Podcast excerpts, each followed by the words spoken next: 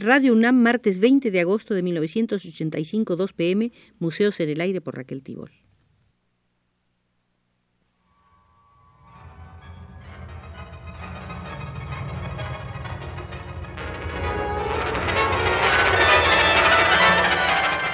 Museos en el Aire.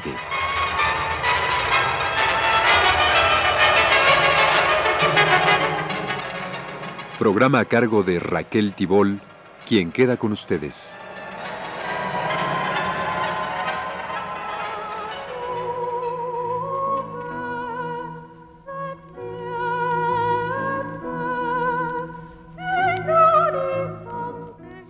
Cuarta visita cuarta al Museo de Ignacio Asúnzolo. Venimos desarrollando esta serie de visitas con motivo de la exposición antológica del escultor en el Museo Nacional de Arte. Las visitas son de carácter cronológico y estamos ahora en el año de 1934. Antes de concluir su mandato, el 28 de noviembre de 1934, el presidente Abelardo Rodríguez visitó en el Parque de la Bombilla el monumento a Álvaro Obregón en construcción. Iba acompañado el presidente de gobernadores, senadores, diputados y el jefe del Departamento Central. Esta dependencia editó un folleto con planos del sitio, fotos de la maqueta y explicación de los símbolos representados por cada uno de los grupos escultóricos creados por Asúnzolo. El mismo día 28 el presidente Rodríguez descubrió la placa conmemorativa en el monumento a la familia proletaria en la zona de casas para obreros en Balbuena. Actualmente este monumento se encuentra en el campus del Instituto Politécnico Nacional en el viejo casco de Santo Tomás realiza en el mismo año de 1934 a solo el busto del general Lázaro Cárdenas, entonces candidato a la presidencia de la República. Una comisión de chihuahuenses le encarga el monumento a Diego Rangel de Viedma, el alférez real fundador de la ciudad Hidalgo del Parral, Chihuahua. El 17 de julio de 1935 se inauguró el monumento Álvaro Obregón. En una publicación hecha por el arquitecto Aragón Echegaray, éste se adjudica la autoría total de la obra. Asunzo lo replica y David Alfaro Siqueiros apoya su protesta. En el mes de octubre estuvo en la terna para director de la Escuela Nacional de Artes Plásticas de la Universidad. El nombramiento recayó en Carlos Dublán, médico y escultor, a quien Asunzo lo consideraba inepto y como protesta envía carta de renuncia a su clase de escultura que detentaba desde 1913.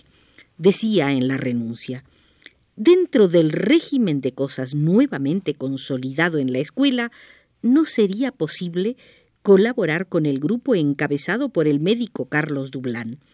Siempre estaré dispuesto a colaborar con una universidad limpia, de sus peores enemigos.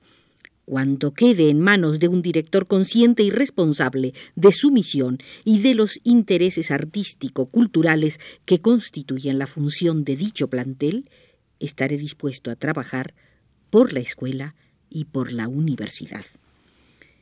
Trabaja en 1936 solo una cabeza de niño Tomí, la figura de la raza, la figura del soldado y otras más participa en la misión de investigación estética de la UNAM, haciendo para Ixmiquilpan Hidalgo un monumento que representa la tragedia del indio Tomí. El 24 de enero, el Departamento de Acción Cívico-Social del Ayuntamiento de la ciudad de Chihuahua le rinde homenaje en el Paraninfo del Instituto Científico y Literario del Estado, el mismo día, el periódico El Correo de Parral, de Hidalgo del Parral, publica una demoledora crítica a la realización arquitectónica del monumento a Álvaro Obregón por el prestigiado revolucionario Vito Alesio Robles, quien reconoce la alta calidad del trabajo escultórico de Asúnzolo. Dieciocho mil pesos le pagó la Universidad Nacional por la escultura El Trabajo, donada por la UNAM a la Ciudad de México y colocada por orden del presidente Cárdenas en Avenida Juárez a la altura de Revilla Gijedo. Al obrero fatigado que se limpia con el dorso de la mano el sudor de su frente, el pueblo lo apodó el dolor de cabeza. Si ustedes quieren ver el dolor de cabeza, está a la entrada del Munal mientras dure la exposición de Ignacio Asúnzolo. El 18 de agosto de 1936 se suicidó su hermana, Carmen Asúnzolo de Prieto. En 1937 Asúnzolo viajó a Francia e Italia. En la revista parisina L'Evénement, François Mazelin le dedica un artículo donde dice lo siguiente. El arte de Asúnzolo es despojado, sobrio. Sus grandes obras sorprenden por la armonía de sus dimensiones, el equilibrio de sus partes, pero también qué encanto, qué delicadeza, qué emoción discretamente retenida, qué estremecimiento infunde a la materia de sus cabezas de niños, de mestizos, de indígenas, ricas en cualidades sociales, etnográficas, folclóricas, sus esculturas retienen, tras su aspecto muy vivaz, un momento muy importante en la historia de América Latina. La obra de Asúnzolo, escribió Mazelén, es un documento vivo y duradero de una fuerza universal.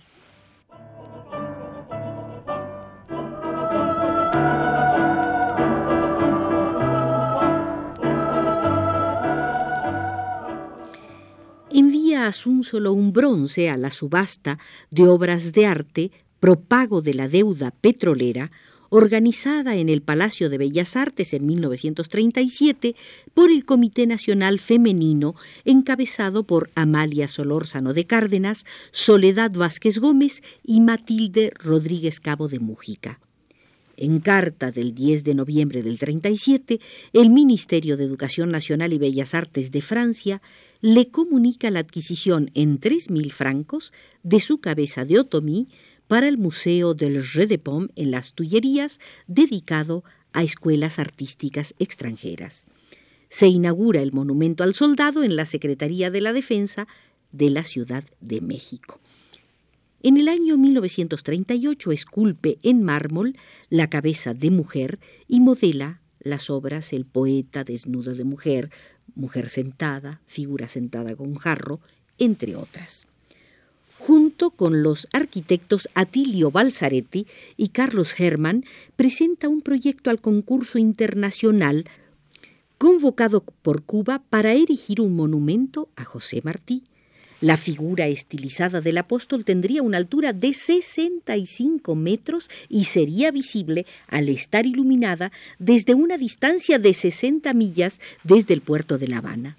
Los cuerpos laterales de la base del monumento contendrían frisos monumentales de siete metros de altura, siete metros y medio, con escenas simbólicas referidas al triunfo de la lucha de independencia, la muerte de Martí en brazos de sus compañeros transidos de dolor, la victoria de la justicia social, la libertad en figura de mujer alada que ostenta en sus manos un quetzal, símbolo de rebeldía, el advenimiento de la paz, la glorificación del trabajo, el proyecto obtuvo mención honorífica.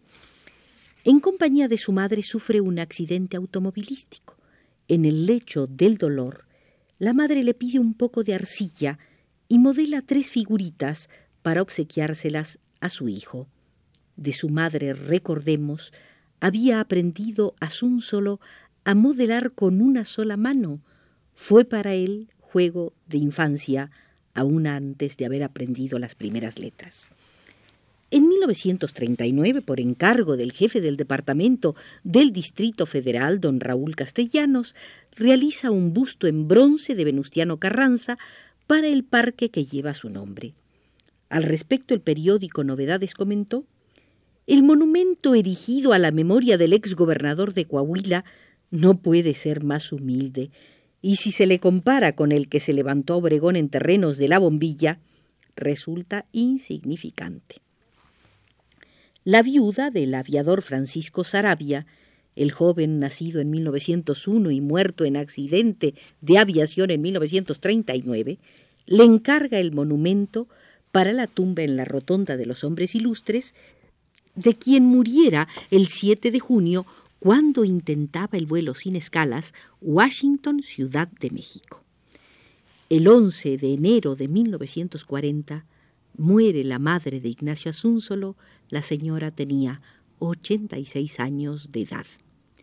Cuando los alemanes ocupan la capital de Francia en ese año de 1940, modela esa bella pieza París, simbolizada en una mujer que llora la pérdida de su libertad, obra que obsequia a su hijo Enrique. Participa en la exposición de esculturas organizada por Rómulo Rosso, escultor colombiano radicado en México, para el Club Internacional de Mujeres, donde también participaron Arnulfo Domínguez Bello, Carlos Bracho, José Tobar, Luis Albarrán Pliego, Lorenzo Rafael, Carlos Dublán, José María Fernández Urbina, Guillermo Ruiz, Fidias Elizondo, Juan Olaguibel y Germán Cueto. El 22 de agosto, una hora después de que Trotsky había expirado, acudió al llamado que se le hizo para tomar la mascarilla del excomisario del Ejército Rojo. Le ayudó su hijo Enrique. Al preguntarle a Arturo Sotomayor cuál había sido su impresión al tomar esa mascarilla, Asunzo lo respondió, de infinita desolación. Siempre la muerte de un hombre genial es motivo de duelo para todo el mundo, y no se puede negar que Trotsky fue un genio.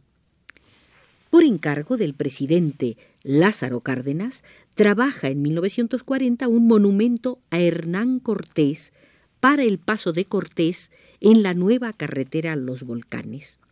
El bajo relieve representó a Cortés en el momento de contemplar el camino que se abrió entre el Popocatépetl y el Iztaccíhuatl para entrar al Valle de México. Este relieve está contenido en una pirámide de piedra volcánica de dos cuerpos con base de 5 por 5 metros, teniendo el primer cuerpo o plataforma una altura de un metro noventa.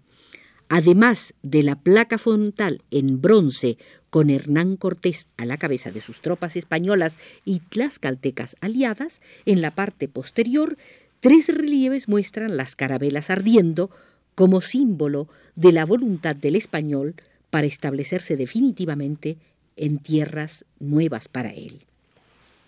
Al requerírsele su opinión sobre Cortés, respondió Lo veo tal como lo he esculpido para el monumento en el paso, avanzando hacia la nacionalidad mexicana que él va a encargarse de hacer surgir, juntando su sangre con la sangre de los aborígenes.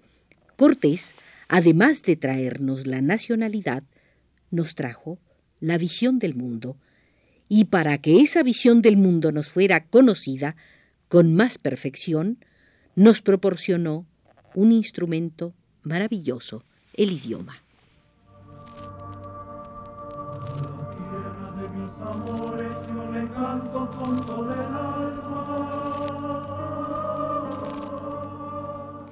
En 1941, Ignacio Asúnzolo hizo los retratos de Nieves y de la señora Icaza. Obsequió un busto de Charles de Gaulle al Comité de la Francia Libre, encabezado por Jacques Sustel, representante del general de Gaulle en América. Ganó el primer lugar en el concurso para el monumento a Salvador Díaz Mirón, consistente en 2.700 pesos por la realización de un busto convocado por el Ayuntamiento del Puerto de Veracruz en colaboración con el Ateneo Veracruzano y las cámaras de comercio del puerto. El monumento fue inaugurado en enero del año siguiente a la entrada de la carretera de México al puerto, en el bulevar que lleva el nombre del poeta Díaz Mirón.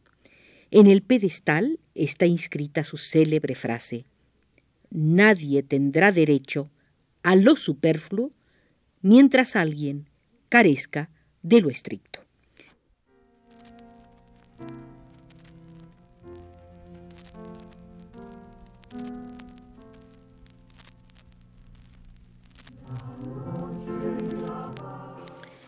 Esta, queridos amigos, ha sido la cuarta visita al Museo del escultor Ignacio Asúnzolo, de quien se viene celebrando una exposición antológica en el Museo Nacional de Arte. Nos acompañó desde los controles Carlos Zorrilla.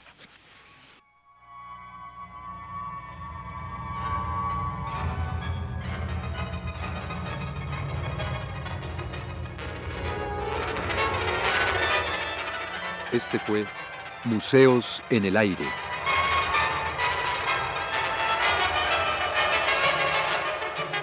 El programa de Raquel Tibol que se transmite todos los martes a las 14 horas.